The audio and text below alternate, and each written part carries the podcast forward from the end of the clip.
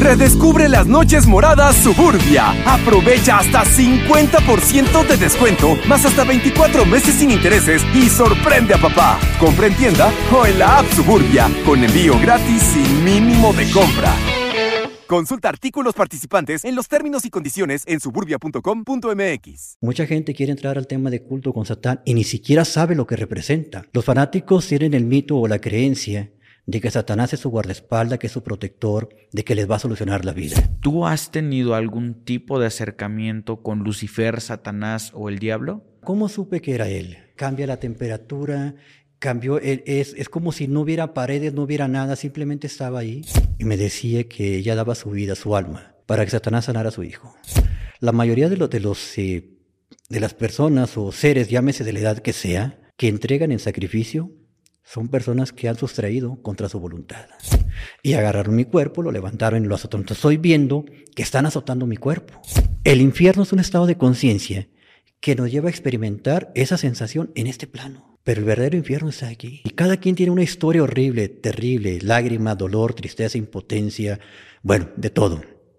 Lo mismo que se describe en el infierno. Solo faltan las llamaradas.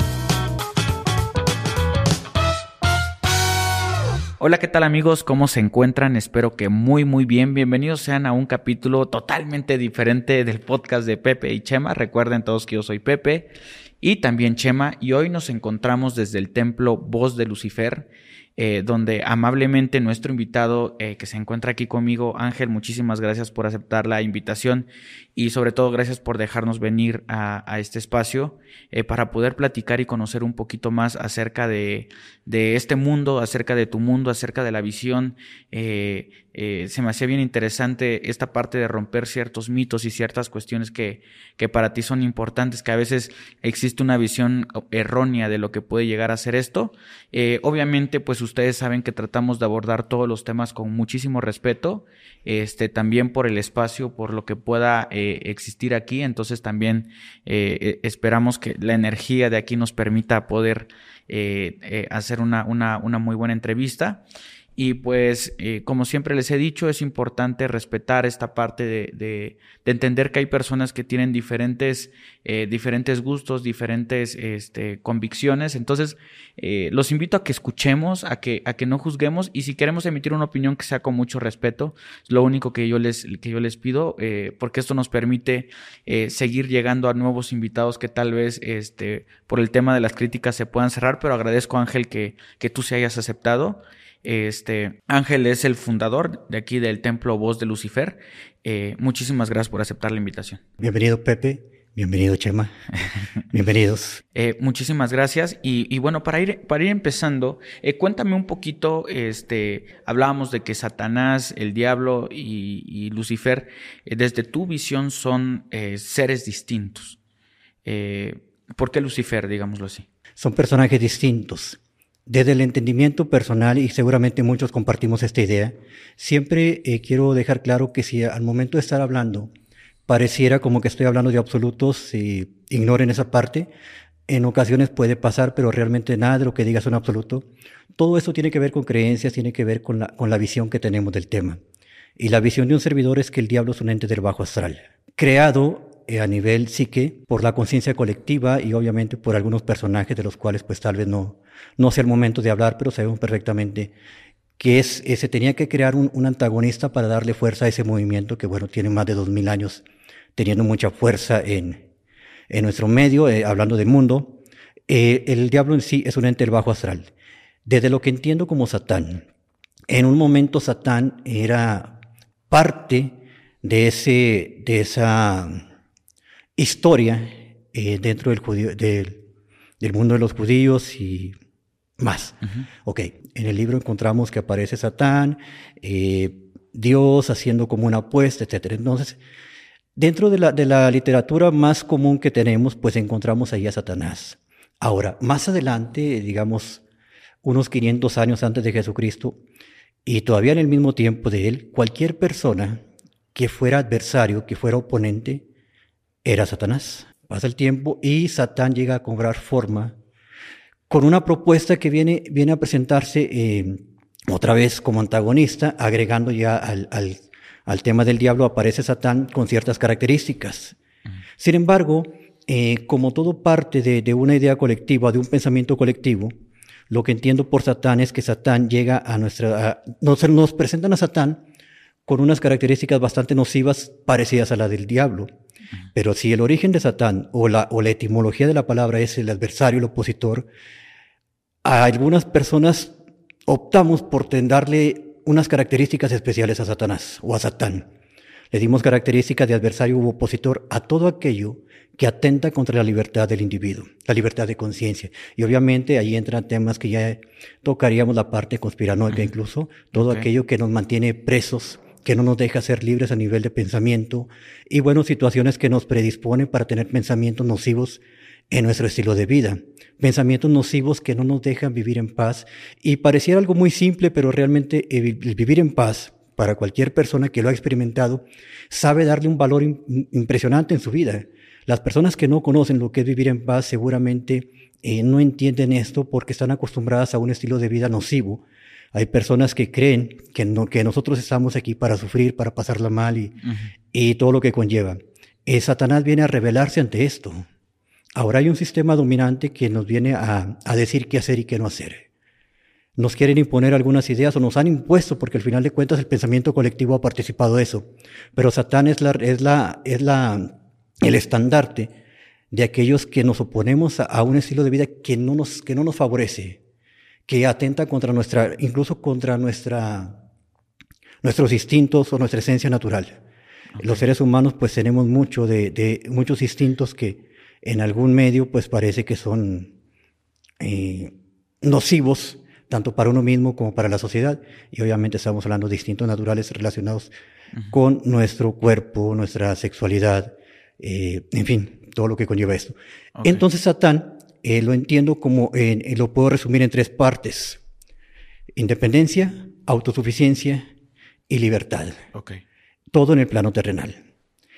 Después aparece dentro de mi realidad la figura de Lucifer. Y esto, otra vez tomando la palabra o el origen de la palabra o la traducción como portador, portador de luz. El portador de luz es aquel que viene a potenciar lo que ya traemos dentro de nosotros. Y ahí viene el despertar de conciencia, crecimiento espiritual. Entonces, para mí son distintos porque Satán en lo terrenal. Me empodero, me fortalezco aquí en la parte terrenal, me revelo ante aquello que está en contra de mi libertad, libertad de pensamiento, libertad de ideas, etcétera, sin que esto conlleve, sin que el hecho de ser Satán o de tener a Satán como estandarte, eso no conlleva a entrar en conflicto con las demás personas. ¿Por qué? Porque si estoy promoviendo o estoy entendiendo que soy una persona libre, ¿por qué tendría yo que oponerme a las creencias de los demás? Exacto. Yo como satanista soy el principal promotor de la, libertad. Entonces esto significa que yo como satanista no tengo ningún problema con las creencias de los demás. Ninguno. Y esto incluye, por supuesto, a los cristianos, quienes merecen todo mi respeto. Hay satanistas que de pronto se complican con esto y creen que por pensar distinto ya somos rivales o adversarios o enemigos. No. Estamos en contra de una ideología que no nos favorece, pero tenemos, eh, tenemos como preeminencia o deberíamos de tener como preeminencia el respeto a los demás. Si yo pues, no, no, tengo la capacidad, no tengo la madurez para respetar a las demás personas, ¿por qué exigiría lo mismo? ¿Por qué pretendería que a mí se me respete? Creo que es un punto que no, no tanto como satanistas, sino como seres humanos. Exacto. Ya desde aquí, la verdad es que, amigo, bastante interesante la, la visión, porque, pues, muchos de nosotros, eh, por el hecho de, lo que te vende de repente el cine, que te vende de repente la literatura o hasta, hasta la misma Biblia, sin entrar en, en conflicto, pues, sí, sí, sí polariza mucho esta parte, ¿no? De que es bueno y que es malo.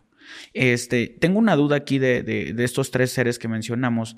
Eh, ¿Quién de ellos, en teoría, es el, el, el, ángel caído, digámoslo así? El ángel caído es una historia bíblica. Para encontrar o para ubicar el origen, digamos el origen más sólido de lo que es Lucifer, tendríamos que ir a la mitología sumeria y vamos a encontrar extraterrestres. Entonces no existiría el ángel caído. En, esa, en ese mito, que es el, origen, por ahí hablamos de Enki, hablamos de Enlil, hablamos de Anu, y si encontramos a Enki, pues nos damos cuenta en, lo que conlleva el mito, porque al final de cuentas es un mito. Nadie puede decir esto es así, nadie puede afirmar algo que no ha visto. Son creencias, y las creencias son respetables. Lucifer es mi creencia y creo también que este personaje llamado Enki, que en su momento se reveló ante el sistema del, de su época, se reveló, y lo que se dice es que es por amor a los humanos. Entonces no veo el personaje del ángel caído, no lo veo como una realidad dentro de mi creencia, sino como un extraterrestre que, que se opuso a lo que estaba sucediendo. En este caso, que los humanos fuéramos esclavos de los arcontes. Ok. Es, es, muy interesante cómo de repente esta parte eh, también eh, ¿cómo, la pones? Religiosa, espiritual, eh, te lleva también a, los extraterrestres, porque justo yo he hecho algunas entrevistas y, existe mucho vínculo, pero es, sorprendente cuando una persona leída te explica el vínculo que existe entre la vida extraterrestre y esta parte espiritual, empiezas a ver ciertas coincidencias, eso se me, hace muy, muy interesante. ¿Cuáles son los mitos eh, principales? Eh, que tiene la gente acerca de, del, del, satanismo, de, tener este, este templo. Cuando ven a Satán, eh, algunas personas ya sea por fanatismo, otras por necesidad. Los fanáticos tienen el mito o la creencia de que Satanás es su guardaespaldas, que es su protector, de que les va a solucionar la vida. Las personas que tienen, que se acercan al satanismo por necesidad, que tristemente he conocido muchas personas que llegan a este medio con necesidad, con muchas carencias, vacíos emocionales, o porque tienen una situación de emergencia, llámese un pariente enfermo, ellos mismos están en situaciones bastante difíciles. Y esto eh, nada tiene que ver con Satán. Satán es eh, parte de una filosofía, de un estilo de vida. De ahí a entrar en un sistema de culto, Dentro de lo que yo entiendo es, primero conocemos qué significa Satán para poder entrar en un tema de culto. Mucha gente quiere entrar al tema de culto con Satán y ni siquiera sabe lo que representa no sabe lo que es y obviamente lo ven como un personaje que les va a venir a solucionar la vida. Y obviamente dentro del satanismo pues hay muchísima gente que está resentida con Dios.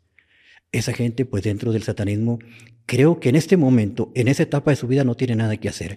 Lo primero que deberían de hacer antes de entrar a conocer o, o, querer entrar a un tema de culto, primero es estudiar, conocer eh, interiorizar lo que conlleva el satanismo y hacerse responsable de su vida. Que al final de cuentas el satanismo a eso nos lleva, a hacernos responsables de nuestra vida.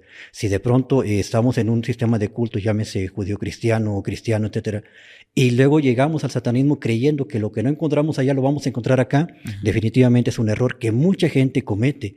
Entonces empiezan a volverse resentidos con la vida o siguen de resentidos con, con, el personaje de Ífico al cual le pidieron y le pidieron. Y este es otro tema que también es muy común dentro del satanismo. Muchas personas enseñan en el camino satanista es que vienes a pedir. Pídele a Satán, pide y pide. Y me parece una actitud mediocre, patética y de muy, de muy mala calidad moral el venir a, este culto a estar pidiendo. Cuando los seres humanos, todos, de aquí quiero, quiero dejar, claro que para triunfar en la vida, para, para eh, crecer, etcétera, no se necesita tener una ideología, llámese teífica, ninguna. Cualquier persona que crea en sí misma y que sea responsable de su vida y que tenga esa visión de crecimiento, lo va a lograr. Las figuras teíficas son un complemento. Entonces, otro de los mitos es que creen que si no le piden a un Dios, llámese como se llame, no lo van a lograr. Cuando llegan a este medio con la idea de pedir, pedir, prácticamente se quedan ahí. Y van a pasar los años pidiendo y no van a tener nada. ¿Por qué? Porque tal vez les enseñaron que sí, que había que pedir y pedir y que el que pide pues obtiene. Eso es falso. No sucede así. Todas las personas que llegan a obtener algo, que llegan a crecer dentro de este camino, es porque hicieron su trabajo. Te pongo un ejemplo muy sencillo. Los pactos. Dice la gente, es que el artista tal hizo un pacto. Supongamos que lo hicieron porque tienen cierta afinidad con alguna, alguna figura deífica. Pero ese artista trabaja, tiene talento, tiene una campaña de publicidad impresionante para poder ser famoso. Entonces, ¿qué mérito le vamos a quitar a ese personaje? Si es un pacto, perfecto, pero el pacto no lo puso ahí. El pacto tiene otra, otra, otra intención que algunas personas, pues, cuando, cuando lo conocen, ya no les parece agradable porque no es romántico. Lo romántico es que el pacto te va, te va a, dar todo mágicamente. A, dar todo, exactamente. Y eso no tiene nada que ver con un pacto. Un pacto es un, tema que en un momento más lo platicaremos con detalles si gustas, pero eh, son algunos de los mitos. La gente viene aquí por necesidad o por, eh, en resumen, vienen por necesidad o porque están resentidos con Dios. La mayoría. Pocas personas llegan a este medio primero a través del estudio y después de la, la, convicción. Para convencerte de que este es el camino correcto, tienes que estudiar. ¿Y qué vas a estudiar? Bueno, todo lo que te encuentres. O sea, no hay un libro que tú digas, este es el libro correcto. No, El libro que llega a tus manos como, como interesado en este tema, el libro, que, llega, que llega es el correcto. Después de que tú lo leas, te das cuenta que ese no era lo que tú, no es lo que tú quieres, perfecto, ese no es, pero ese libro era el correcto para que supieras qué parte es la que no te gusta. No hay un libro en sí que tú digas, este es el único, no. Todo lo que llega a tus manos en el camino de la, eh, en donde estás buscando conocimiento o lo que consideres la verdad, todo lo que llega a tus manos es lo correcto. ¿Ha llegado aquí alguna persona ofreciendo algún sacrificio, ofreciendo algo eh, contigo? ¿Algún caso que recuerdes? Lo más común, quieren entregar el alma. Entrego mi alma a cambio de vivir. Entonces ahí, eh, pero son personas que traen un problema muy serio en cuestión de salud y dicen, es que ya está, la situación está muy fuerte, eh, el doctor me dijo esto y esto. Una señora que tenía a su hijo enfermo y me decía que ella daba su vida, su alma, para que Satán, o Satanás le llamaba así, para que Satanás sanara a su hijo. Obviamente le tuve que explicar todo, la señora quebrantada. Esto no funciona así. Y es que me dijeron, es que yo creo, yo le entrego mi alma, le entrego todo, ¿qué hago? Dime qué hago, pero quiero que sane a mi hijo. No va a pasar, señora. No va a pasar, esto no funciona así. Lamentablemente a alguien se le ocurrió decir que se podía vender el alma y obviamente tendríamos que ir a la Inquisición y todo el tema es, es andar buscando por ahí. Y se, este, esta idea se, se creció, evolucionó y mucha gente en situaciones como esta señora que prácticamente me rompía el corazón a, nada más de escucharlo y obviamente ella lo traería roto literalmente. Sí, claro. Este, le estaba pasando muy mal. ¿Por qué? Porque querían, quería eh, que esta figura deífica llamada Satanás para ella le sanara a su hijo y que ella entregaba su vida. Es triste, es, es, es desgarrador escuchar ese tipo de personas, pero lamentablemente eso no, no es así. Y cualquier persona que diga, es que, es que le vendí el alma a Satán o al diablo y me dio esto, es mentirosa.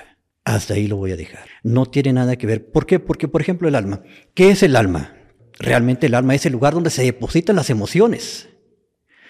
Toda nuestra vibración, toda nuestra energía está depositada en nuestra alma. El espíritu está aparte. El espíritu y el alma, mientras el alma no está sana, el espíritu se, mantiene como agua y aceite, no se pueden unir. Nuestro espíritu está en una situación limpia, pura. Nuestra alma recibe las emociones. ¿Qué emociones recibe? Emociones de tristeza, dolor, miedo, angustia, impotencia, frustración, todo lo que conlleva. Y estas emociones emanan energía, energía del bajo astral. Si le vamos a vender el alma a un, a un ser deífico del bajo astral, ¿Para qué la quieres si ya se la estamos entregando con nuestras emociones? Cada que lloramos, cada que tenemos odio. Otra de las cosas en el satanismo. Mucha gente promueve el odio. El odio es uno de los pensamientos más estúpidos que puede tener un satanista, porque se supone que cuidamos nuestro, nuestro cuerpo, cuidamos nuestros pensamientos. Cualquier pensamiento de odio contamina nuestro cuerpo. Cualquier pensamiento de venganza contamina nuestro cuerpo y eso no es saludable para nosotros. Pero hay, ideas que, que, bueno, hay personajes que promueven estas ideas y de alguna manera pues han tenido impacto, han tenido eco en los demás. Pero eso no tiene nada que ver con una persona que es consciente y que es libre, porque la libertad de pensamiento incluye esto. Yo decido qué es lo que voy a pensar en caliente.mx jugamos por más. Más home runs, más canastas, más puntos. Vive cientos de deportes durante todo el año y los mejores eventos en vivo. Descarga la app, regístrate y obtén mil pesos de regalo. Caliente.mx, jugamos por más. Más diversión. Promoción para nuevos usuarios de GOV de GGSP 40497, solo mayores de edad. Términos y condiciones en caliente.mx. Para mi bien. Y nuestro cuerpo reacciona a, los pensamientos que, le, que, le, que, le, eh, que le damos o que tenemos y nuestros órganos lo reciben. Entonces, en, esta, en este tema de, eh, de manejar el odio, de manejar la, la, energía, pues prácticamente mucha gente no, no ha entendido que Satán no es un, no es un personaje que, que, que reciba el odio, que reciba la tristeza. Volviendo al tema de, de, la, de la baja vibración que emiten las personas o que emitimos cuando estamos con pensamientos que no son saludables. Toda esa energía que estamos liberando la entregamos gratis a los bajos astrales. Claro. Los bajos astrales se alimentan de ello. Entonces, si le vamos a entregar a vender el alma a, Satán, entendiendo que fuera un bajo astral o que fuera, o al diablo, ¿para qué le quiere? Exacto. Si ya se la estamos entregando, no tiene sentido. Eh, me gustaría saber y preguntarte, ¿qué es lo, lo, que tú has escuchado que de repente llega a ser la gente con esta idea falsa. Tú ya me comentaste que sí que hay gente que dice, no, pues yo ya le ofrecí mi alma, pero también sé que hay gente, y, esto me lo comentó un, gran amigo al que le mando un, saludo, este, que tiene un podcast, se llama Fepo. Él me platicaba de que en algún momento fue a la misa negra allá en Catemaco y, este, y vieron a una señora cargando a su bebé que lo llevaba ya en dirección hacia la cueva porque lo iba a sacrificar. ¿Te ha tocado escuchar desde ciertas personas que llegan a cometer este tipo de actos? He escuchado mucho. Y a veces es tan fantasioso la manera en que lo, o tan, tan, tan absurda la manera en que lo cuentan, que pareciera que no es real. Lamentablemente sí, lamentablemente sí pasa. No, no estoy de acuerdo con esto y, sé que no tiene ningún beneficio, pero sí lo llegan a hacer. Ahora, cuando una persona llega a hacer este tipo de actividad, se queda en la nada, no obtiene nada y obviamente guardan silencio. Casi siempre, y bueno, lo voy a decir, tal vez es, es, es muy fuerte, y, de lo cual pues no te lo puedo comprobar, así que bueno, tú sabrás eh, y, quien escuche sabrá si, si lo toma como algo real o no. La mayoría de, los de, los, eh, de las personas o seres, llámese de la edad que sea, que entregan en sacrificio, son personas que han sustraído contra su voluntad. No digo que todas las personas que son sustraídas llegan a ese punto, pero muchas. Estamos hablando de recién nacidos, estamos hablando de, mujeres, estamos hablando de hombres sustraídos en contra de su voluntad y van y terminan en ese tipo de eventos. ¿Cuál, es el tipo de, situación por la cual una persona quisiera sacrificar a otra persona? O sea, ¿cuáles han sido esas razones que tú has escuchado? Y me gustaría saber si existe la posibilidad de que me contaras acerca de, algún caso que tú te hayas enterado. Por situaciones absurdas, como poder, fama, dinero, y control, que no les llega. Entonces, cuando hacen este tipo de, de sacrificios, cuando los llegan a hacer, por vergüenza se callan, ya no, ya no le mueven más. Ellos saben que no les funcionó, saben que no tuvieron ningún impacto saludable respecto a ah, eh, bueno, respecto a la intención que tenían. Pero otra de las cosas por las cuales lo hacen es porque creen que de esa manera agradan a Satanás, a Lucifer o al diablo. Creen que lo hacen y que van a obtener el, favor o la protección o, la palmadita en la espalda de Satán o Lucifer, que se van a sentir agradecidos porque tal persona desvivió a otra, lo cual no pasa. Simplemente queda a, nivel, de, a nivel de, autoengaño, porque prácticamente ahí queda. Ellos creen que, están haciendo las cosas bien y que Satanás los está bendiciendo.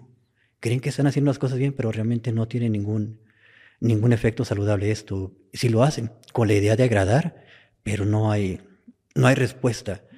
Ellos saben que no hay respuesta, los que lo hacen saben que no hay respuesta. Es bien interesante y de verdad bastante para mí, bastante revelador eh, entender un poco la visión real de una persona que pues está prácticamente, pues eres un, un, líder, digámoslo, dentro de, dentro de muchas personas que practican ese tipo de cosas y es bastante eh, interesante.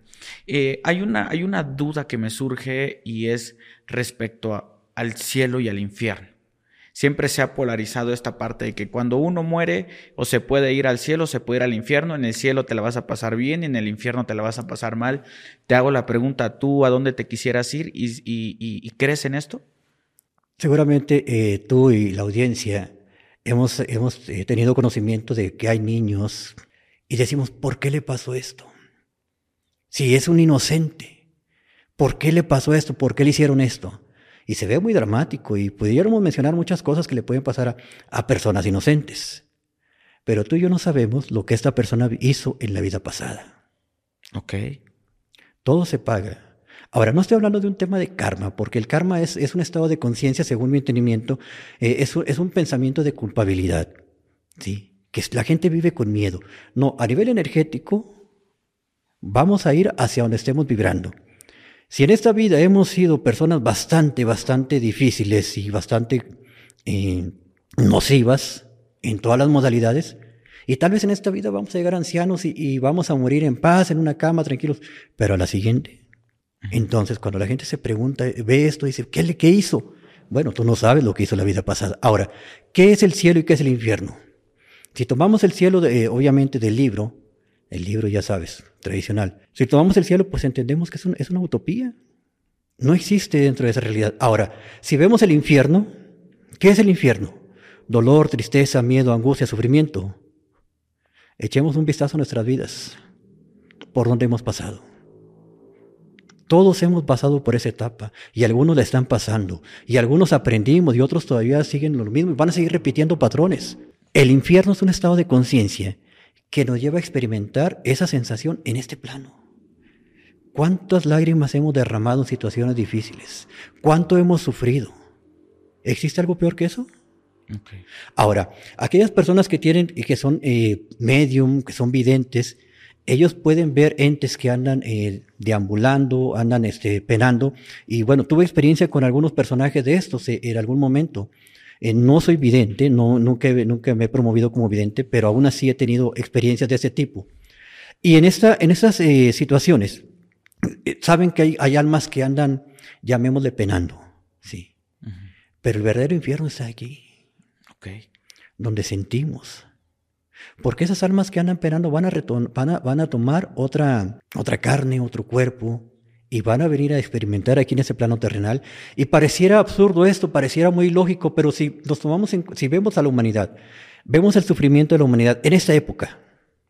Ahora vete mil años atrás, vete dos mil, tres mil, cuatro mil. ¿Qué es lo que había? Guerras, tortura, Hambre. crímenes atroces, personas sufriendo por amor, pero sufriendo fuerte, no, no, no, no, fuerte. Personas enfermas, todo se está repitiendo, todo, o sea, los animales evolucionan, todo evoluciona, y los seres humanos, los problemas de la humanidad hace, mil, siete mil años, diez mil, son los mismos que ahora. No evolucionamos en ese aspecto.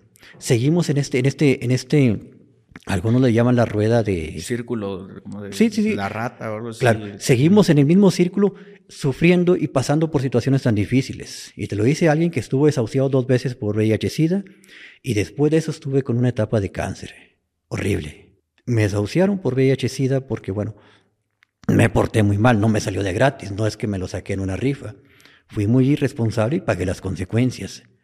Si eso que viví no es el infierno, entonces yo diría, pues entonces, ¿qué es? Y lo que, lo que he conocido personas que me cuentan, bueno, me cuentan sus, soy, una, soy alguien a quien mucha gente le cuenta sus problemas, y yo los escucho y digo, entonces lo que yo pasé no fue nada.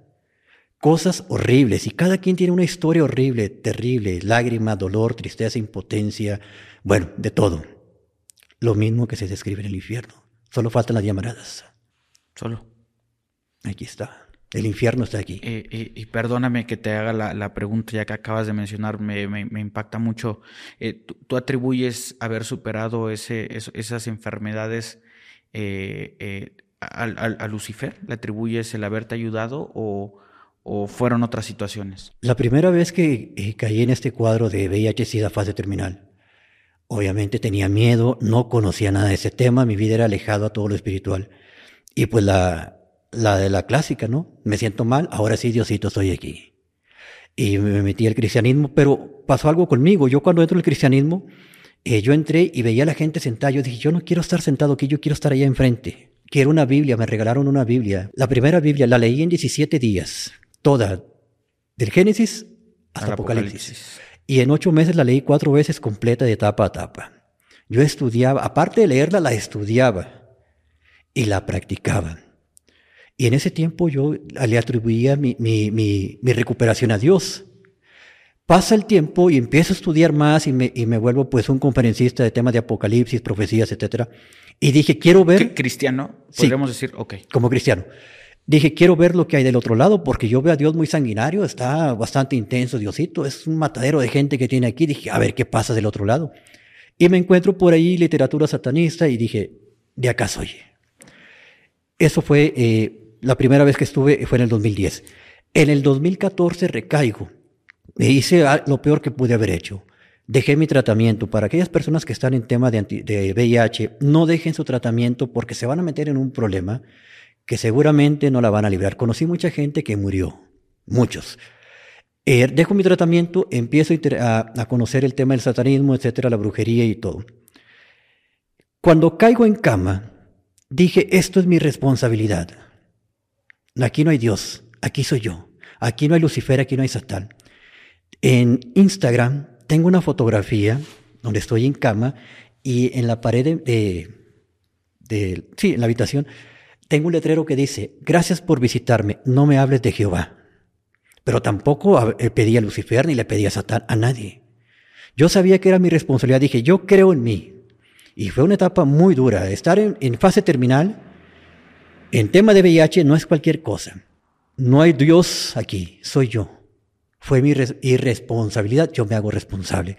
Asumo las consecuencias. Y no le voy a pedir a ningún Dios que me sane. Tengo medicamento, tengo seres queridos que me aman y creo en mí. Y con eso tengo. Cuando terminé mi proceso, eh, estuve en cama tres, tres meses con pañal, me daban de comer en la boca, una cosa espantosa. Unos tanques de oxígeno pegados ahí en mi cama todos los días. Bueno, este, cuando termino eso, entonces dije, ahora sí, ya lo hice por mí y sé que no le tengo, no, no dependo de ningún dios, ni de Lucifer, ni de Satán, ni, de Belial, que, es, que era, pues yo estaba muy aliado y después hice mi pacto con Belial, ni con Belial. Yo no dependo de nadie. Yo soy yo y mi fuerza, mi, mi, mi fuerza está eh, eh, aquí. Y de aquí lo voy a manejar. No, no, me, no me apegué a ninguna, a ninguna figura deífica. Y bueno, fue un proceso muy difícil y me di cuenta, otra vez reitero, no ocupamos de ningún Dios ni para ser mejores personas, ni para crecer, ni para triunfar, ni para salir de problemas. Nosotros tenemos la capacidad para hacerlo. Lo viví, lo experimenté y aquí estoy con autoridad moral para decir, no ocupamos de ningún Dios. Llámese como se llame híjole, bastante interesante. Eh, mi pregunta aquí es, si no ocupamos de Dios, ¿por qué hacer esto? O, cuál es la visión? Ok, el ganador escribe la historia. La historia no la escribió Lucifer. Contrario a lo que algunas personas dicen, Lucifer todopoderoso. No, Lucifer no es todopoderoso. Lucifer no escribe la historia. Pero yo veo a Lucifer, a un revolucionario, a un valiente que se opuso en cualquier mito, llámese Enki, llámese Quetzalcóatl, llámese Prometeo, llámese el mismo Lucifer, donde lo busques. Se opuso al sistema. ¿Por qué? Porque estaba en favor de la justicia. Entonces, mi apoyo, mi apoyo energético, espiritual, nace de mi creencia en Lucifer, de mi creencia en la justicia, de mi creencia en ser un portador de luz, de poder compartir conocimiento. Cuando estuve, la primera vez estuve en cama, eh, que estuve desahuciado en el 2010, a mí me visitó mucha gente, gente que no me conocía, gente que llegaba a casa y me daba 20 pesos, gente que no sabía, no tenía ni por qué estar ahí. Me llevaban aquí una manzana y yo, yo veía a toda esa gente y decía, ¿por qué están aquí? Claro, era en el nombre de Dios. Pero después entré en controversia con Dios y dije, bueno, yo me acuerdo que hubo gente que me ayudó a mí. Yo no los, si los veo no los reconozco. Pero empaticé con Lucifer, empaticé con, con la, con la con la esencia de portador de luz, de, ver por la humanidad. Y desde entonces, desde que yo entendí esto, según mi realidad, dije, si hubo gente que me ayudó a mí sin conocerme, haciendo lo que podían, lo que yo puedo hacer es compartir lo que soy. Transmitir mi experiencia de vida, transmitírsela a otras personas para qué? Para que ellos sepan que si yo pude, también pueden en, honor y en, agradecimiento a esas personas que estuvieron conmigo. Muchas de mis conferencias, que son, no son pocas, muchas de mis conferencias están enfocadas en eso, en transmitirles esa fuerza o esa seguridad a aquellas personas que están pasando por situaciones difíciles. No importa el diagnóstico del médico y no quiero que se entienda que, no vayan al médico, no, claro. claro pero el médico no tiene la última palabra, la última palabra la tenemos nosotros. Entonces, esto dentro de mi ideología de, de, ser portador de, portador de luz, digo, bueno, esto es lo que tengo, esto es lo que doy. Ahora, ¿cómo, cómo entra Lucifer a nivel espiritual? Nuevamente, por su espíritu de justicia, ese crecimiento espiritual, por, ese, por esa idea de, de romper con lo material y ver más allá de ello. Hay un mundo más allá de lo que estamos viendo a nivel físico. Y ese mundo está aquí adentro. seguramente hemos escuchado la frase que dice, eh, eh, bueno, nos han dicho muchas veces, conócete a ti mismo. Pero lo hemos escuchado tantas veces que se vuelve trillada la frase y absurda. Sí, claro. Pero si nos conociéramos, nuestra vida sería otra. Claro. ¿Por qué? Porque aquí adentro está todo lo que necesitamos. Entonces, ¿quién me enseñó a mí que aquí está todo? Dentro de mi realidad fue el portador de luz, por eso estoy en gratitud con él, por eso espiritualmente estoy unido a él. No porque espere que me dé algo, no porque esté esperando que venga y me ayude o resuelva mis problemas, ya no. Después tuve cáncer yo llegué a la primera quimioterapia fuerte, grande, y la primera quimioterapia me estaba muriendo. Y mi cabello estaba larguísimo. Se cayó. Todo se acabó. Y físicamente quedé destruido porque ya traía secuelas muy fuertes. Llegué a la quimioterapia, llegué, toda la etapa de cáncer fue lo mismo. Yo no ocupo de ningún Dios, ni a Lucifer, ni a Satán, ni a nadie, ni a Belial, que ya tenía mi pacto con Belial. Yo no los ocupo. Yo me metí en esto, no sé cómo chingado llegué aquí, pero yo lo voy a resolver. Es mi problema, yo resuelvo. Yo me encargo de esto. Y, y así fue.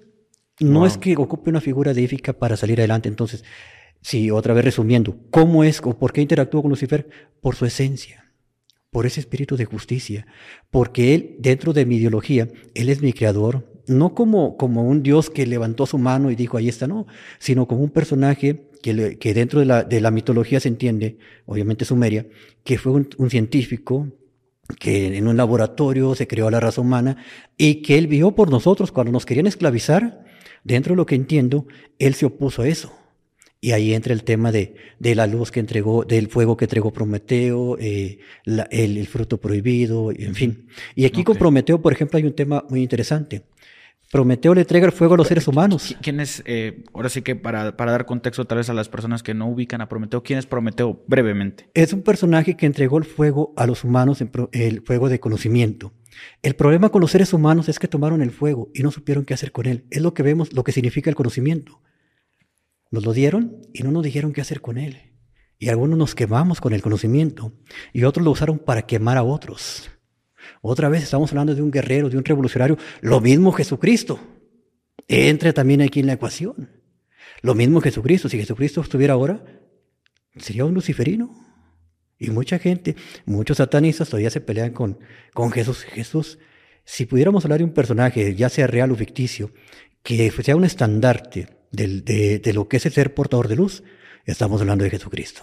Je- Je- Jesús justamente eh, en la Biblia es un personaje que viene a pelear contra la iglesia, ¿no? Este, a, pelear contra los escribas, fariseos, este, eh, con, la misma gente que predicaba eh, una cierta visión de lo que era adorar a Dios, pero eran malos con otras personas. Entonces, interesante. Yo no, yo ahora sí que yo no quiero pecar y espero que todos puedan entender.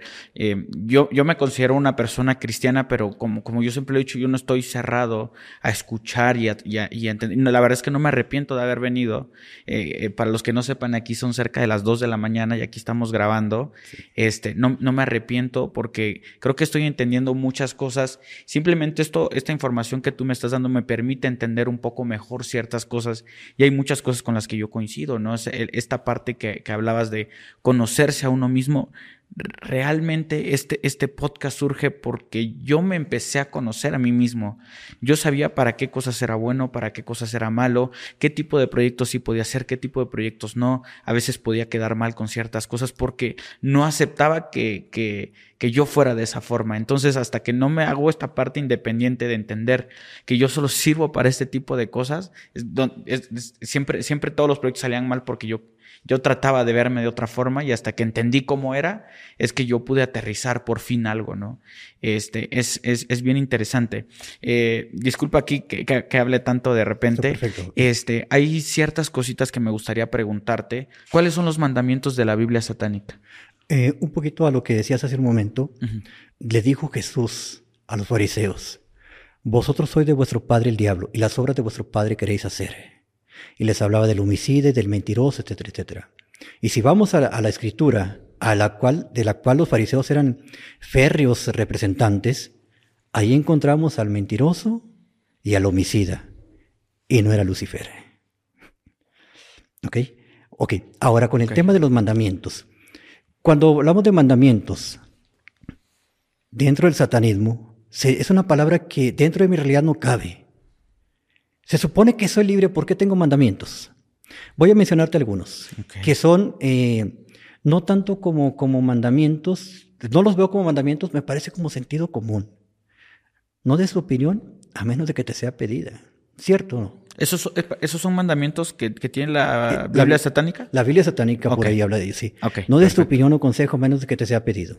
O te dice, si estás en el lugar de otra persona, pues mantén- muestra respeto. Pues es obvio. Entonces no es un mandamiento.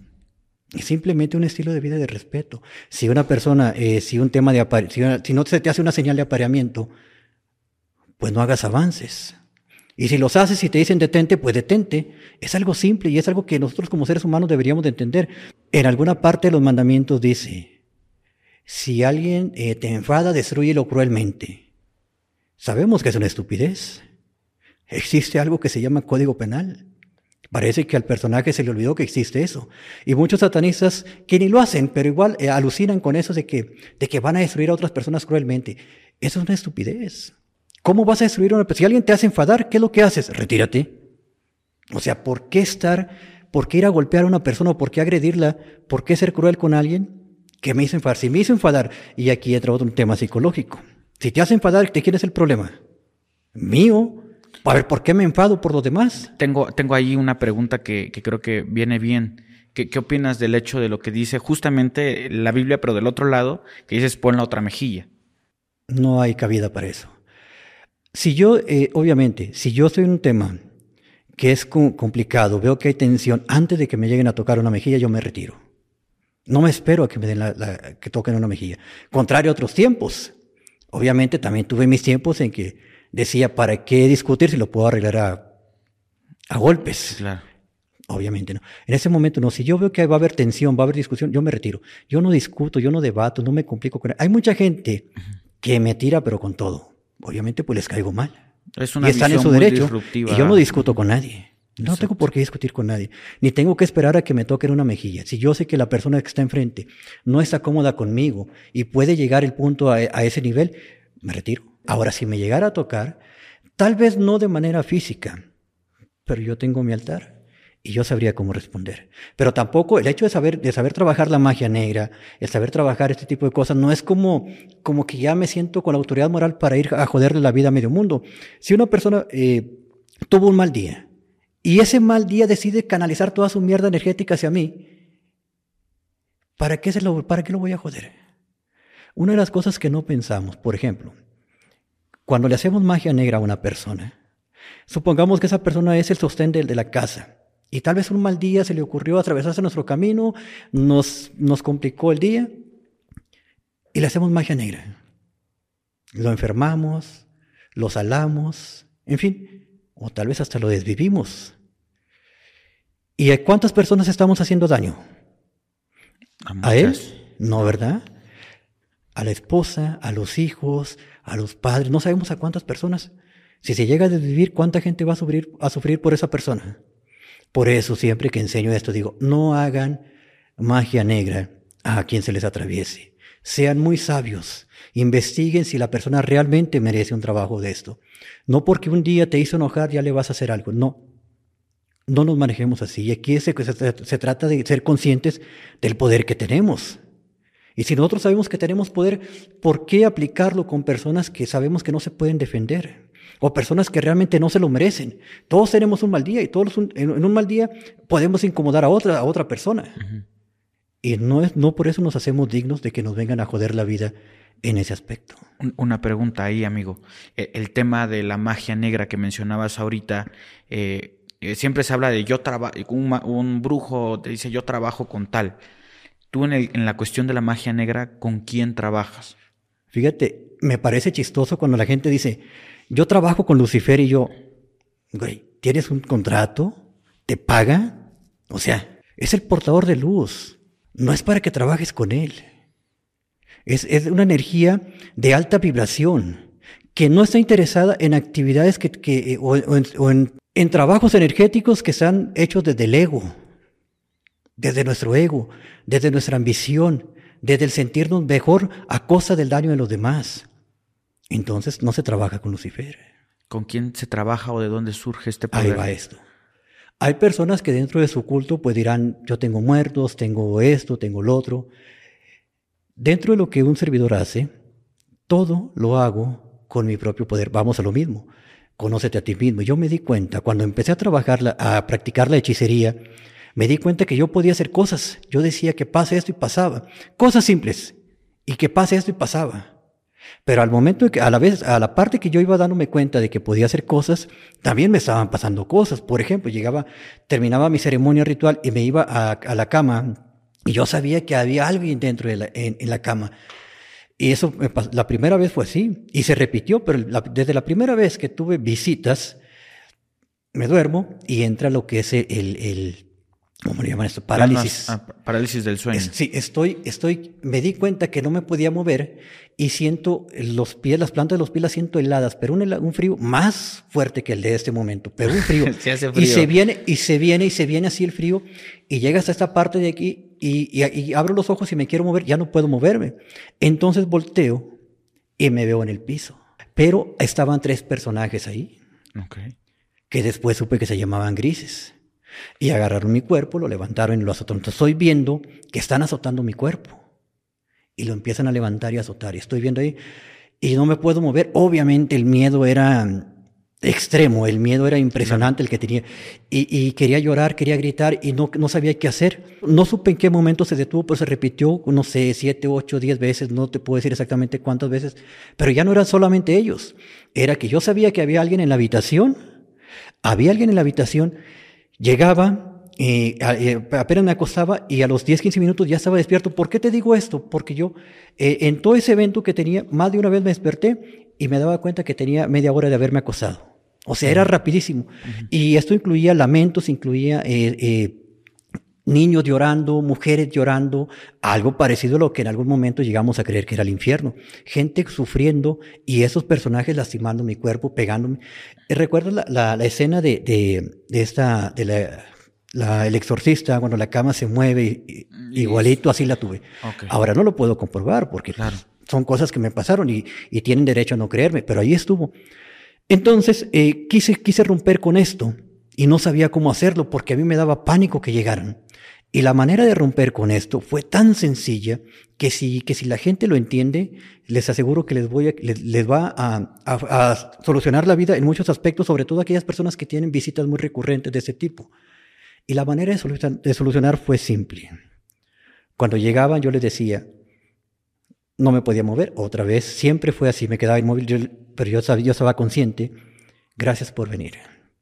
Les amo, les amo y les comparto mi amor me amo demasiado y les quiero compartir mi amor. Vengan, toquen mi cuerpo. Entonces no se acercaban. No se acercaban. Y lo hicieron como tres, cuatro veces más, pero ya no, ya no se acercaron. Porque yo siempre les hablaba y les decía que los amaba. Era una vibración alta. O sea, no es decir, es sentirlo, porque yo me preparaba para eso. Y con amor se fueron. Porque ellos no quieren amor, ellos quieren dolor. Todos los bajos astrales quieren dolor, quieren miedo, quieren terror. cualquier persona que se ame a sí misma difícilmente se le va a pegar un, bajo astral. Toda persona que se ama, pero que sabe lo que es amarse a sí misma, difícilmente le van a hacer brujería. Difícilmente, es muy difícil. Nada de que tengo las venas cruzadas. Si tienes las venas cruzadas, pero tienes pensamientos estúpidos, igualito te van a hacer brujería. Toda persona que se ame a sí misma, prácticamente ya tiene un antídoto infalible contra la brujería. Se van. Pasa otro evento en, en tema, de, y esto eh, ya había pasado tiempo, no fueron los grises, pero yo tenía, un gato que estaba conmigo, eh, era mi compañero, siempre estaba conmigo en el altar y todo. Este gato eh, siempre dormía conmigo y en una noche sentí que estaba alguien allí en la habitación y dije, no puede ser los grises porque ellos ya hace tiempo que se fueron y, no van a venir. Yo había hecho un trabajo para atacar a una persona que había hecho cosas malas, pero esa persona tenía protección. Y llegó un personaje parecido a lo que es un vampiro, según lo que hemos visto en las películas, llegó un personaje así, con esa característica fuerte, imponente, grande. Entonces me levanto, dentro de, mi, de mi temática astral, me levanto y de pronto veo a mi gato aquí parado al lado mío, así, a mi estatura, musculoso. Entonces lo veo y me dice, apártate y me avienta. El gato. El gato, sí, mi, mi gato. Me avienta y yo me voy a la cama, ya no supe qué pasó. Cuando me despierto, yo creí que había tenido un sueño y me pareció como estúpido, ¿cómo el gato se va a levantar? Aquí está durmiendo. 10 de la mañana, 11, 2 de la tarde y el gato dormido. Tres días estuvo tirado en cama. Se levantaba muy apenas a tomar agua o al baño. Y ahí entendí que sí fue real. Que él hizo algo. En ese, ¿Qué hizo? No lo sé. Pero lo vi parado, lo vi grande, lo vi de mi tamaño. Y me dijo, apártate. Y fue todo lo que me dijo. Tres días estuvo ahí. No lo llevé al veterinario porque yo sabía que era un tema espiritual. pasaba, sí. Y ahí entendí que, que sí, que e, él no era un gato ordinario, era un guardián que yo tenía. Y ahí estuvo conmigo. Y esto fue, esto, estas cosas me pasaron al principio. Después ya aprendí a manejar la energía y obviamente ya fue más, más moderado todos los, los, eventos que tuve, los controlé mucho más. Sí llegué a tener visitas, pero sin problema las, las podía manejar porque ya tenía el conocimiento de que cualquier bajo astral que llegaba, le decía que lo amaba y se iban. Wow, qué, interesante. Eh, fíjate que coincido con muchos de los puntos que, mencionas. Bueno, te lo llevo diciendo hace rato porque para mí ha sido eh, bastante interesante y bastante revelador. Tengo una, una pregunta por ahí, porque yo hace, hace un tiempo fui a, Catemaco, Veracruz. Eh, platiqué con, con, algunos brujos, este, que le mando un abrazo a, a, mi amigo el indio negro, este, y él me platicaba de los pactos que sucedían en la cueva.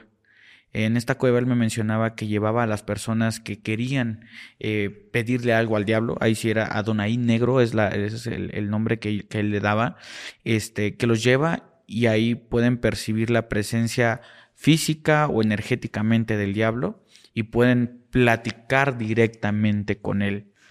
¿Tú has tenido algún tipo de acercamiento con Lucifer, Satanás o el diablo? Con Lucifer y con Belial. ¿Qué sucedió? ¿Los viste? qué pasó? Con Lucifer fue, no fue un viaje astral. Entré en una meditación y allí estaba frente a mí. Ahora, ¿cómo supe que era él? Estuvo, será un metro y medio. Es una energía que no te paraliza, más bien te hace flotar. O te da la sensación de que estás flotando. No dijo nada, pero allí estaba. Creo que ese día cambió, cambió mucho de mí. Sin palabras, sin nada. ¿Cómo supe que era él? No te puedo explicar. No hay. Simplemente lo sabías. Simplemente lo supe. Y no soy una persona de estar con la... nunca fue mi intención de que los quiero ver, no. Simplemente fue una creencia, yo todo lo manejé desde un principio como una creencia. No es como yo quiero que venga, yo quiero que me hable, no, no fue así. Allí estaba, cambia la temperatura, cambió, es, es como si no hubiera paredes, no hubiera nada, simplemente estaba ahí. Era una energía, allí estaba. No dijo nada. El que sí me dijo fue Belial. ¿Quién es Belial? ¿Lo Belial. Este es el sigil de Belial. ¿Cuál, ¿Cuál, de todos? El que está aquí al centro dorado. Ok. Este, sí. Ok. Sí. Dentro de lo que me dijo Belial, que estaba en el camino correcto, que eso es lo que tenía que hacer. Y que lo hiciera bien, porque yo sabía hacerlo bien. Hace un tiempo grabé un video donde expliqué más cosas sobre esto. De momento no las recuerdo porque no son, estamos hablando de que ya pasaron 10 años. No recuerdo cada palabra pero esa parte que te acabo de mencionar sí la recuerdo. Ahora, ¿por qué esto?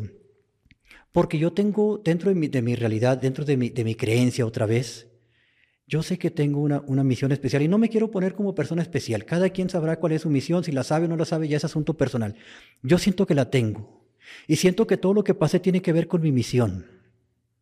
La primera vez que una persona a mí me dijo, gracias, porque tus palabras me motivaron y me ayudaron a salir adelante, Supe que estaba haciendo lo correcto y me acordé de Belial. Independencia, autosuficiencia y libertad. Esto, este es mi estandarte. Esta es mi esencia. Y este es el camino que estoy, el camino que estoy recorriendo es mi camino. No hay otro dentro de mi realidad. Más allá de lo material que no estoy peleado con ello. Cada que una persona me dice gracias, cuando les comparto mi historia, cuando la gente me dice es que me estoy muriendo, no te vas a morir, a menos de que tú lo quieras. Cuando la gente me dice que ya no puedes, no, tú crees que ya no puedes, pero sí puedes. Cuando la gente me dice ya no tengo fuerzas, tienen más fuerzas de las que tú crees. Esta es mi misión, este es mi camino. Mi misión no es abrir portales ni llevar a la gente al infierno o, al cielo. Esa es decisión de cada persona. Dentro de mi misión, la mía, es mía y es especial porque es mía. Cada persona tendrá la suya y será especial para sí mismo. Esta es mía. E incluso yo me siento especial para mí mismo y no pretendo que los demás lo vean así. Pero el cambiar vidas, el poder apoyar, no cambiarlas, influir para un cambio de vidas, para mí es algo muy valioso. Y no son pocas las personas, no son pocas las personas que han escuchado mis palabras y han hecho eco. Y esto es parte de lo que Belial me hizo saber. Ok, amigo. Me gusta el, mensaje que, que, mandas, que propones. Eh, tienes un templo, ¿no? Este templo es un templo de adoración, es un templo de conocimiento. Eh, ¿Cuál es la función de, este templo y quiénes son las personas que podrían acercarse aquí? mencionaste una palabra que es muy común dentro de este medio, adoración. Otra vez, lo que yo entiendo por adoración significa sumisión. Adoradores, sumisos, y no promuevo la sumisión. Si una persona llegara aquí y se pone de rodillas, inmediatamente la levanto. Aquí no es para ponerse de rodillas, aquí no es para pedir, aquí es para crear. Creer para crear. ¿Por medio de qué? De conocimiento. Entonces, este espacio, este templo, es para conocimiento. Para, otra vez lo que te comentaba hace un momento. No dependemos de ninguna figura deífica, pero aprendemos de las figuras deíficas según su origen, según su esencia. ¿Y qué podemos aprender de una figura deífica? Justicia. ¿Y qué es justicia? Justicia es hacer el bien. ¿Y a quién le vamos a hacer el bien? Primero yo. A uno mismo, sí. Y para hacerme el bien, ¿qué necesito? necesito? Necesito conocimiento. ¿Y dónde está el conocimiento? Aquí está. Nuestro cuerpo es sabio. Nuestro cuerpo sabe lo que quiere. Escuché de una persona que dijo, bueno, más de una, pero recientemente escuché a una que dijo, nuestro cerebro no está preparado para ser feliz, está preparado para sobrevivir. O sea, que mis adrenales deben estar activas siempre, listas para pelear y correr. ¿Y qué hago con las demás hormonas, glándulas? ¿Qué hago con ello? Nosotros estamos preparados para ser felices. Estamos hechos para ser felices. Estamos hechos para crecer en conciencia. Esa es nuestra esencia, es nuestra naturaleza. Esto es lo que somos. No somos sufrimiento, no somos dolor, no somos, no somos, no venimos aquí a luchar. En esta vida estamos para aprender y en el aprender crecemos y ganamos. Esto es lo que hacemos, es conocimiento. Es ser uno mismo. Y ser uno mismo no es simplemente una etiqueta de decir soy auténtico. No. Para ser auténtico tenemos que conocernos. Nuestro cuerpo es sabio. Nuestro cuerpo, tú no le dices a tus pulmones cuántas veces van a, van a, van a respirar. No le dices a tu hígado el trabajo que tiene que hacer. No le decimos a nuestro cerebro lo que tiene que hacer. ¿Qué es lo que necesita nuestro cuerpo para trabajar en orden? Necesita silencio. Y cuando estamos en silencio, por eso mucho, mucho se promueve la meditación, simplemente cuando estamos durmiendo, que no le metemos pensamientos a nuestro cerebro, pensamientos nocivos nuestro cuerpo se repara. Es la etapa de reparación, de regeneración, de reestructuración. Cuando estamos durmiendo porque no hay contaminación. Si nosotros aprendemos a, estar en silencio, y estar en silencio no significa no hablar, significa hablar solamente cuando tenemos que hacerlo. Hay tres propuestas que tenemos aquí en, en Voz de Lucifer, Templo. La primera, gano siempre, aunque los demás piensen lo contrario. La segunda, escucho más de lo que hablo. La tercera, tengo la capacidad intelectual y espiritual para resolver cualquier problema que se presente, allá afuera o aquí adentro. El tema está aquí adentro, conocimiento. Tengo que conocerme yo, tengo que saber qué es lo que hay aquí. Mucha gente habla de abrir portales y de, y de, simbología y de muchas cosas. Y, lo digo de manera respetuosa, pero esa gente que habla de grande conocimiento y que, y que hicieron y que fueron y, y magia, y los veo así con una panza gigantesca.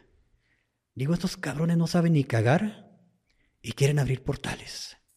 No conocen su cuerpo. Y no tiene, es un tema de estética, es un tema de conciencia.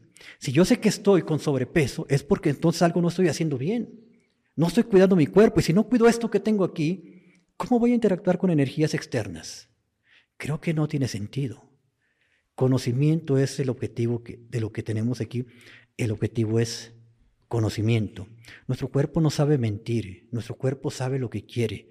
Hay un ejercicio que lo hago con frecuencia, colocamos los dedos de esta manera. Decimos una mentira y jamás, por más musculosa que sea la persona, jamás va a poder mantener sus dedos firmes, siempre se le van a abrir. En cambio, decimos una verdad y los dedos es muy difícil que los abramos. No sabe mentir nuestro cuerpo porque nuestro cuerpo sabe, nuestro cuerpo sabe lo que quiere, pero tenemos que darles espacio, dejar, darle descanso meditar, hacer ese, ese, proceso interno. Y el viaje interno no es tan difícil. Simplemente vamos a callar nuestros pensamientos. Callar nuestros pensamientos es, los ignoro. Ahora la gente dice, ¿cómo voy a ignorar mis pensamientos si las voces ahí están? Hagamos esto. Si yo tengo pensamientos que no son buenos para mí, de tristeza, eh, venganza, rencor, etc., y yo quiero bloquear esas ideas, ¿qué es lo que tengo que hacer? Bien sencillo. Cuando inhalamos y sostenemos eh, la respiración, es muy difícil que los pensamientos estén ahí eh, o que las palabras lleguen a, nuestra mente o a nuestro cerebro, como lo quieras entender, se detienen. Hazlo, precisamente inhala y trata de, trata de, pensar y te va a costar pensar porque no, no se puede. Eh, o sí se puede, pero es muy difícil. Entonces se detiene todo ese pensamiento agresivo, se detiene a través de un ejercicio tan simple como este. Oye, es que no sé cómo controlar mis pensamientos. Tengo sentimientos de ira. Tranquilo. Nuestro cuerpo sabe lo que quiere. Quiere silencio para poder hacer las cosas de manera correcta. Que no lo contaminemos. En cuestión de, crecimiento espiritual, silencio. Hablemos lo que tengamos que hablar. Solo eso. En el momento que tengamos que hacerlo. Si un pensamiento no es bueno, lo bloqueamos. No me peleo con, mis pensamientos, los bloqueo. Y no hay pensamientos. Y le mando ese mensaje a mi cuerpo de que estoy tranquilo, de que estoy en paz. Si yo empiezo a respirar rápido, mi cuerpo, mi cerebro y, todo mi organismo entiende que hay una situación de emergencia y se empieza a alterar y le damos más énfasis al problema, que, que ya sea cual sea. Pero si yo hago esto, mi cuerpo dice, tranquilo, estamos bien, no hay problema, no pasa nada. Mis adrenales tranquilas, mi sistema nervioso tranquilo, no pasa nada. Conocimiento. Ok. ¿Cuál es tu mano más fuerte? Esta. Esta, ok. Quiero que coloques los dedos así. Ok. Presiona fuerte. Listo. Presiona. Fuerte. Ahí está. Dime un nombre que no sea el tuyo. Dime, me llamo tal, pero que no sea tu nombre. Me llamo Gabriel. Presiona. Presiona. ¿Puedes decir tu nombre? Me llamo José. José, presiona. Piensa en esa persona que, que, tú dices, esta le caigo o me cae mal. Piensa en ella. Presiona. Presiona. Piensa en alguien a quien amas. Presiona. Sientes el impacto. Siempre que pensamos en algo que no es bueno o que es mentira, okay. Piensa en, una, en un refresco de la embotelladora más famosa del mundo. Claro. Piensa en ese refresco oscuro. Piensa. Ahora piensa en un, ¿qué puede ser? ¿Agua? En, una, en un aguacate o palta. Piensa en ello, presiona. Nuestro cuerpo no, le gustan las mentiras. Cuando mentimos, se debilita. Cuando pensamos en temas de odio, se debilita. Cuando pensamos en algo que no le hace bien, como un refresco, esos se debilita. En cambio, pensamos en amor, pensamos en una persona a quien amamos o decimos la verdad, se hace fuerte. Nuestro cuerpo es sabio, no sabe mentir. Ahora, vamos a hacer esto. Yo te voy a mandar un pensamiento, por ejemplo, eh, yo te voy a bajar la energía. ¿Presiona? ¿Presiona? Ahora te voy a subir la energía. ¿Presiona? Cuando mandamos energía eh, por medio de un hechizo. No, no siento que esté variando la fuerza, de por si dicen, ay, te lo hace más fuerte en uno u otro, no, no siento. Ok, cuando hacemos, hacemos un hechizo, enviamos pensamientos a la gente. Pensamientos que van a influir en, el receptor. Yo te mandé un pensamiento en el cual eh, te mandé un pensamiento de odio, bajé tu energía. Te mandé un pensamiento de amor, subió tu energía. Ahora, pero ¿recuerdas, por ejemplo, las películas de, artes marciales que llegamos a ver cuando éramos niños? Ajá. ¿Qué hace el arte marcialista? Hacía esto, ¿verdad? ¿Y qué hace el que estaba enfrente? Cambiaba. El que estaba acá le bajaba la energía para pegarle y el impacto fuera más fuerte. Pero el otro se la subía. Te lo voy a demostrar. Pon tus manos. Presiona fuerte. Presiona fuerte. Pero ahora la voy a subir. Presiona fuerte. Sí, está curioso, ¿no? Ahora, vamos a hacer un ejemplo. Por ejemplo, esta agua. Esta agua, tómale tu mano con la otra y hacemos el ejercicio. Toma esa agua, se supone que es buena, ¿verdad? Presiona. Fuerte. Ahí está. Pero a esa agua yo le voy a mandar un pensamiento. Maldigo esa agua y maldigo a quien la tenga. Pone. Para que se vea. Presiona. Fuerte. O sea, sí siento que. Fuerte. Fuerte. fuerte. Y nunca lo vas a poder sostener. Déjame, te quito la maldición. Sí, ¿no? por La última vez mandé a una persona así y ya después fui a tomar café a su casa. Cuando, por ejemplo, eh, la gente dice, es que un muñeco vudú, al muñeco vudú le pones, es como si, esto Ok, puede ser un sustituto exacto. de un muñeco vudú. No tengo un muñeco, pero tengo, el tengo esto. Exacto. Y, por ejemplo, yo puedo decir, eh, en ese momento dejas de ser materia ina- inanimada y te conviertes en cuerpo, mente y alma de Eli. Ok. Ahora este representa a Eli. Agárralo. Dime, eh, este objeto representa a... eh, de un hombre de una mujer, que no sea Eli. Este elemento representa a Cintia. ¿Hacemos la prueba? Presiona. Presiona. Presiona. Otra vez. Ahora di este elemento representa a Eli. Este elemento representa a Eli. Presiona. Ahí está. Esto ya sería un elemento que yo tengo que representar a ella. Entonces ya le puedo meter alfileres, le puedo hacer cosas y ya. Y aquí lo dejamos para ver qué le hacemos. no, ya no. A partir de ese momento dejas de representar a Eli y te conviertes nuevamente en materia inanimada. ¿A quién me estoy refiriendo? La que se vuelve al agua, no. normal. Me estoy ¿no? refiriendo al envase, que es materia inani- inanimada. Ok, ahora dime, ¿este elemento representa a Eli? Este elemento representa a Eli. Se supone que si es verdad, se mantiene, si es mentira, se abre. Ya le dije que ya no, lo- ya no es sustituto de Eli. Entonces, por eso ya, no, ya tú estás diciendo mentira, presiona. Ahora, si una persona te engaña, eh, quiero saber si tal persona me engaña, no, pues tal. Si esa persona es confiable, si tú- tú- tu cuerpo va a decir, no, no es confiable. Piensas tú en esa persona, ¿es confiable? Se abre. No es confiable, se- o si es confiable, se mantiene firme. Ni lo quiero hacer ya. Es lo que eh, en, mis, en mis cursos les, les digo a las, las damas ahí, eh, No voy a la prueba ahí al novio. que no. eh, si el novio es, si el novio es confiable, hagan esta prueba. Y, oye, me, me ha sido infiel, que diga, no, a ver, vámonos. Ahí está. ok. ahí está. Bueno, era un ejercicio que te quería compartir. Perfecto. Si yo a este podcast le quito este fondo y, y quito la palabra satanista y templo eh, de Lucifer y la gente te escucha hablar, seguramente va a decir, "Qué- interesante lo que está diciendo. Pero en el momento que ya tenemos todo este contexto, posiblemente haya personas que se cierren a esa, a esa parte de decir, no, no le puedo creer, no, no está diciendo lo correcto, porque pues ya de alguna u otra manera, pues ya, ya hay años de educación, hay años de formación bajo una, una, una doctrina. Eh, podríamos decir que eh, tú consideras que hay una religión correcta o, incorrecta, es decir, si a mí me funciona ser cristiano, si a mí me funciona ser católico, eh, cualquier tipo de religión, ¿crees que la gente está haciendo lo correcto o crees que realmente hay, un, hay, un, hay una, una, verdadera, una verdadera religión? Más que religión, creo que hay una, hay una conciencia correcta. Por ejemplo, lo que mencionabas, si, es corre- si estoy en la religión correcta, cristianismo, etc. Eh, Conozco cristianos que tienen una calidad de vida y una vida en sí preciosa, admirable y muy respetable. Y todo eso apoyado en su fe, en su creencia. Y conozco cristianos que tienen vidas miserables, carencias, problemas personales, enfermedades, todo.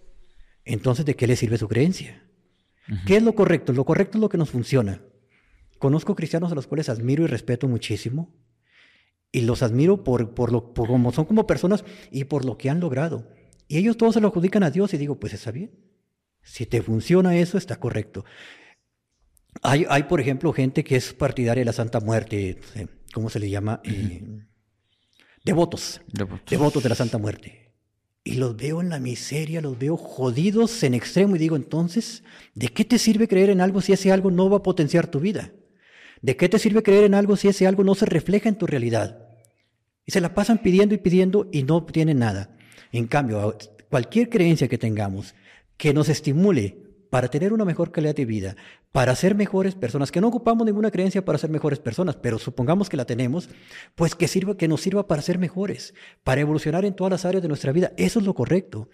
Lamentablemente, eh, lo que mencionabas hace un momento, eh, habrá ciertos prejuicios acerca de, Claro. lo que un servidor hace.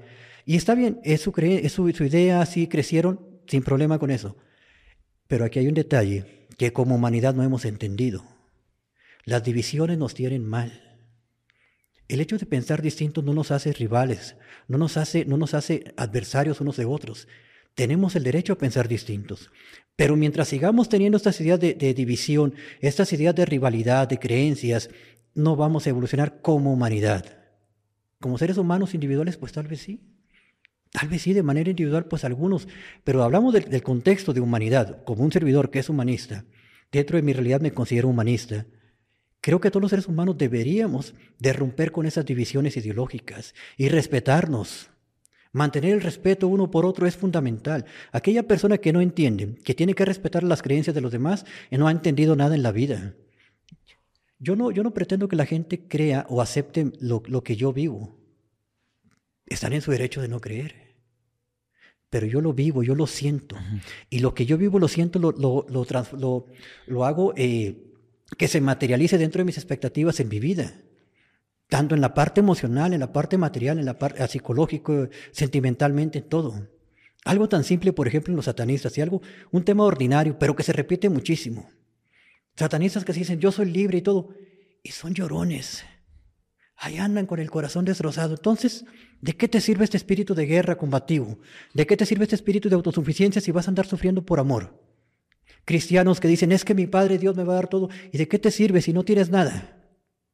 Entonces, tiene que haber congruencia. Si un cristiano, dentro de su creencia y de su ideología, su vida está fluyendo para bien, mis respetos. Podríamos llegar a compararlo con, aquellas personas que... Eh, que adquieren mucho conocimiento, que, que son grandes personas que leen y todo ese tipo de cosas. Ya vemos, tal vez están estudiando alguna carrera y al momento de aplicarla no aplican esos conocimientos. Eh, eh, podría ser semejante a más o menos lo que estás diciendo, a esta parte de creer tanto, leer tanto la Biblia y esta parte, pero no demostrarlo en los hechos. Es, es, un, es, un, es un tema que se va repitiendo mucho como que en la religión o en la vida de las personas, no sé. Cuando conocí, eh, cuando estuve en, etapa de, VIH-Sida la primera vez, me dijeron, va a venir el infectólogo, es una eminencia, es el mejor. Entonces lo voy viendo, veo un señor así, gordito, bonachón, así, de lentes, así. Y me dicen, él es, y yo, este. Sí. Pues está bien. Ah, vamos a lo mismo. ¿De qué sirve el conocimiento si no lo aplicamos? ¿De qué nos sirve? ¿De qué nos sirve saber tanto de Dios? ¿De qué nos sirve? Fíjate, en el tema de Dios, aquí hay un tema bastante interesante y yo lo aplico en todas las creencias. Hay un personaje que se llama eh, Jacob Israel. El punto es que ese personaje sale de su, de su casa y le dice a Dios, si me das pan para comer y vestido para vestir, y si regreso en paz a casa de mi padre, tú serás mi Dios y yo te daré el diezmo. Le dijo, primero tú me vas a dar, le dijo a Dios, tú me vas a dar, según el pasaje. ¿Y qué hace la gente hoy? La gente da con la esperanza de recibir y él dijo, no, primero me das y luego yo te doy. Y lo aplico para todas las creencias. Hace rato mencionabas qué cosas ha hecho la gente por, por una creencia, etcétera, eh, hablando de Lucifer. Conocí una persona que le dijeron, la chamaquearon, pero a lo grueso.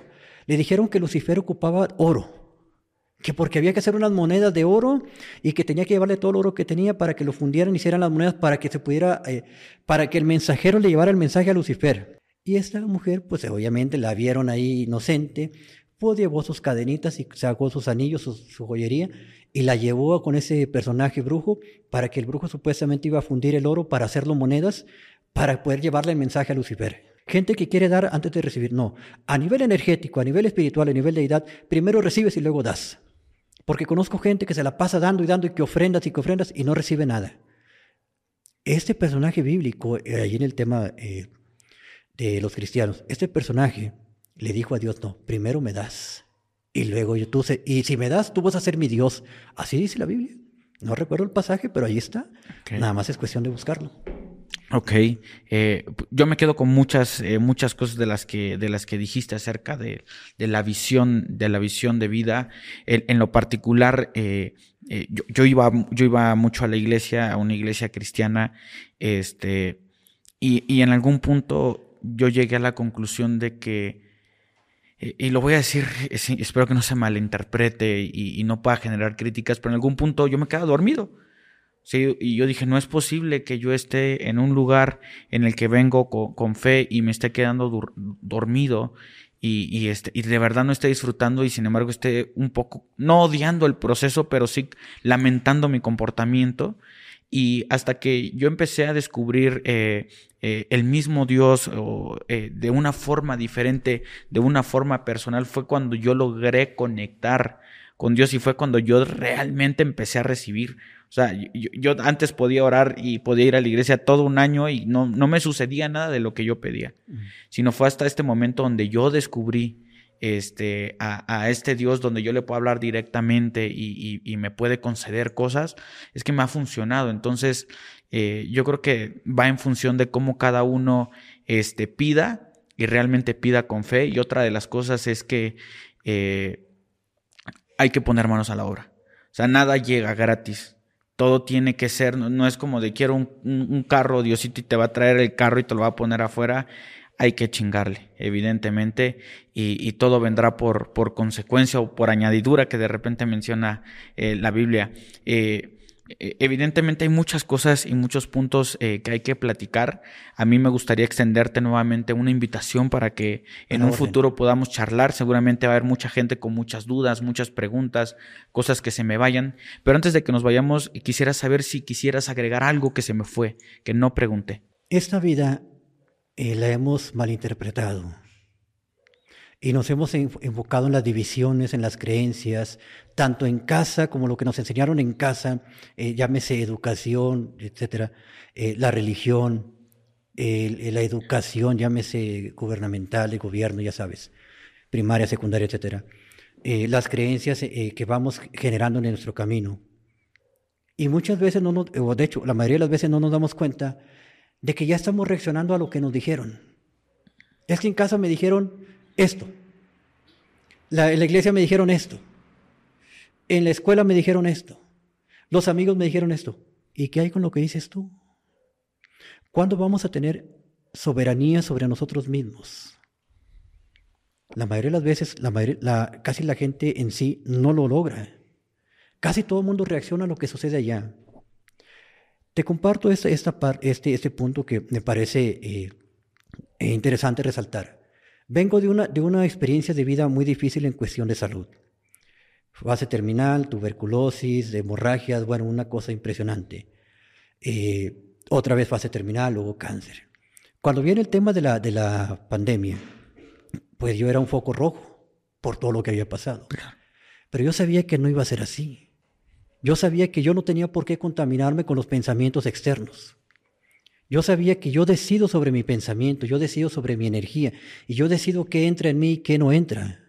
Entonces, todo ese tiempo anduve para arriba y para abajo, no me vacuné. Y no estoy diciendo que no se vacunen, cada quien es responsable de lo que hace. Yo soy responsable de lo mío.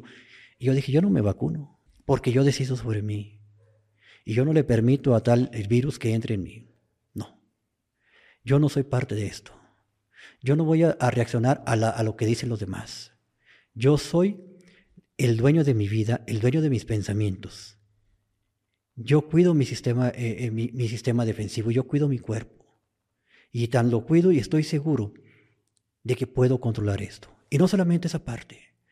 Dentro de, mi realidad, creo que he rompido con muchos de los, de los anclajes a nivel, a nivel psicológico que tenemos, como te decía hace un momento, de hace mil años, dos mil años, tres mil años. he roto con muchos. ¿Cuáles son los principales problemas de la humanidad? Salud, dinero y amor. ¿Qué es riqueza? Dentro de mi realidad, riqueza es que si tengo un plato para comer ahí comida y me sobra, ya soy rico. Porque desde hace años, desde que pienso así, no me falta. ¿Qué es tener salud? ¿Cómo lo estoy visualizando? ¿Cómo lo estoy eh, ideando? ¿Cuál es mi conciencia en el tema de ello? ¿Qué es tener amor? Aquí está. Esto soy yo. Yo soy amor.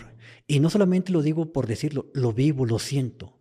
Soy una persona que se levanta cada día, y aquí te van unas palabras mágicas, que mucha gente, yo trabajo la magia negra, trabajo la magia blanca, trabajo todo lo, que me digas lo hago, excepto trabajar en contra de niños o gente inocente. Lo demás lo hago. Pero las palabras mágicas, que mucha gente se lleva, se deja guiar por la fantasía de que los rituales y símbolos y, velas y, y danzas y Las palabras mágicas son tan simples y tan cotidianas. Perdón, gracias, amor. Ahí tienes magia pura. Si tú dices perdón, te liberas, y, pero si lo dices y lo sientes, te liberas de toda la energía negativa que traes aquí adentro. Cuando tú dices gracias, les mandas un mensaje a tu cerebro de abundancia, de que no necesitas nada, y tu cerebro se encarga de recrear eso. Y cuando tú te amas realmente, estás protegido prácticamente contra todo. Pero amor de verdad, amor donde te lo demuestras, donde te levantas cada día y dices gracias. Mucha gente se complica la vida y no se da cuenta de lo valioso que tiene. Yo veo, eh, respiro y siento mucha emoción, porque durante un tiempo tuve una mascarilla aquí en mi cara para poder respirar. Yo camino y me siento emocionado porque puedo caminar, porque durante tres meses estuve usando pañal y no me podía levantar. La gente en sí no valora, no sabe lo, rico que es, si hablamos de, en términos de abundancia, lo rico y abundante que es la vida que tienen, tener una cama donde dormir. Hoy en día la gente, eh, eh, la mayoría, no digo que todos, la mayoría está enfocado en, en, las luces, en lo llamativo. Lo valioso está aquí. Cuando la gente entienda que se va a levantar y puede agradecer por un plato de comida, que puede agradecer porque no está en una cama de hospital, que puede agradecer porque tiene donde dormir, que tiene un techo, cuando empiecen a valorar eso, sus vidas van a cambiar. Ahí empieza la riqueza, ahí empieza la abundancia. Y lo que venga Busca el reino de los cielos y lo demás vendrá por añadidura. ¿Y qué es el reino de los cielos? Esto que tengo aquí, lo que disfruto, lo que amo, amarme a mí mismo. Las figuras deíficas son opcionales. Importantes, claro que sí, dentro de la realidad de uno. Hablábamos de los pactos. Un pacto no tiene nada que ver con dinero, tiene que ver con una, una ceremonia de convicción, de que yo me siento que, que tengo gratitud sobre una figura deífica y me voy a unir a ella por amor, por respeto, por gratitud, no porque la necesite. Yo no necesito ninguna figura deífica y nadie, ningún ser humano necesita ningún Dios, ninguno. Aquel que diga que lo necesita es porque no se conoce a sí mismo. Son complementos para nuestra realidad. Los seres humanos tenemos todo, solo que no nos hemos hecho conscientes de ello. Palabras mágicas que no se nos van a olvidar, no deben de olvidarse. Perdón, gracias y amor. Ok. Bastante padre el mensaje que, que, dejas, amigo, de verdad. Eh, creo que ha valido la pena el, el, frío de aquí, estar en la madrugada. Este, eh, eh, por escuchar un poco de, esta visión. Estoy seguro que mucha gente que se dio la oportunidad realmente de escucharse y de abrir, no necesariamente que, te tengan que creer todo o que, empaticen con todos sus pensamientos, pero ya el simple hecho de, darse la oportunidad de adquirir nuevo conocimiento ya es algo, algo bastante padre. Eh, me gustaría que ya para finalizar nada más nos dejes eh, dónde te puede contactar la gente, si la gente quiere venir acá, dónde está, si se puede, claro. Este, toda la información de contacto eh, podría ser eh, bueno. Claro, claro, estamos en Metepec.